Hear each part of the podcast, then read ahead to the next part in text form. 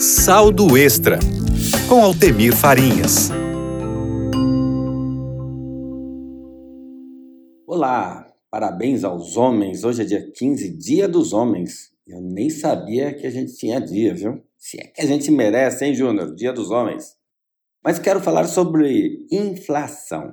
A inflação está em alta e ela tem forçado os brasileiros a mudar hábitos. Primeiro, inflação é o aumento dos preços de produtos e serviços. Ou melhor, inflação é a corrosão do nosso poder de compra. Ela é calculada pelos índices de preços, também chamados índices de inflação. Um desses índices é o IPCA, Índice de Preços ao Consumidor Amplo. Ele verifica a variação de preços, ou alta ou baixa, de uma cesta de produtos e serviços que são comprados, são consumidos pela população.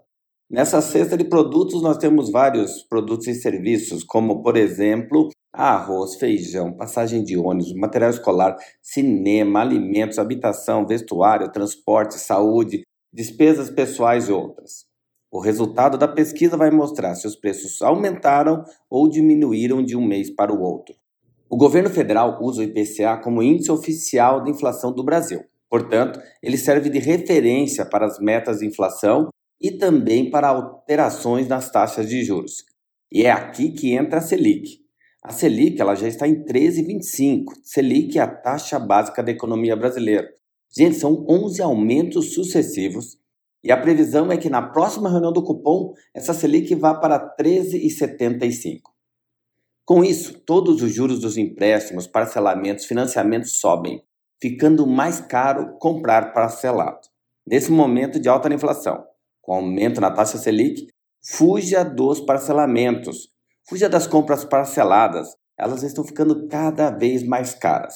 E é bem provável que, se você consiga fazer um parcelamento, vai pagar as três primeiras prestações, não conseguindo pagar o restante. E essa inflação, Altemir, ela atinge somente o Brasil? Não.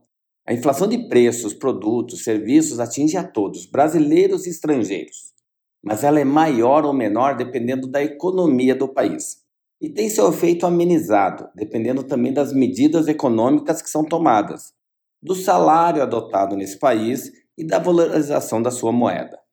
Bem, para você ter uma ideia, o G20 é uma organização internacional que reúne as maiores e mais importantes economias do mundo. Se compararmos a inflação dos países do G20, nós vamos encontrar, em primeiro lugar, a Turquia com uma inflação de mais de 75%. Depois, em segundo lugar, a nossa Argentina aqui do lado, com mais de 60%. Aí vem a Rússia com mais de 17% de inflação. E um quarto lugar, adivinha? Em quarto lugar, o nosso Brasil, com mais de 12% de inflação. Para nós brasileiros, a inflação ela é local, é um mal que deve ser combatido. Não adianta bolsa disso, auxílio daquilo, se você vai ao supermercado e cada vez compra menos.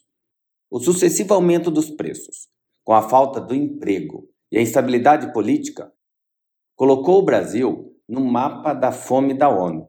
São mais de 60 milhões de brasileiros que estão em insegurança alimentar. Puxa, isso é muito preocupante. Mas quais maneiras então de driblar a inflação? Trocar de marcas, comprar quantidades menores, deixar de comprar alguns produtos como leite e seus derivados, substituição de marcas, trocar os produtos, não desperdiçar e cada vez gastar com sabedoria, pois cada centavo conta. E como ajudar quem está com fome? Isso cabe a cada um de nós. O pouco que você doa, o pouco que você ajuda, para quem recebe, é muito. Não perca o próximo programa. Eu vou falar sobre reduflação. O que será que é essa palavra, hein? Reduflação.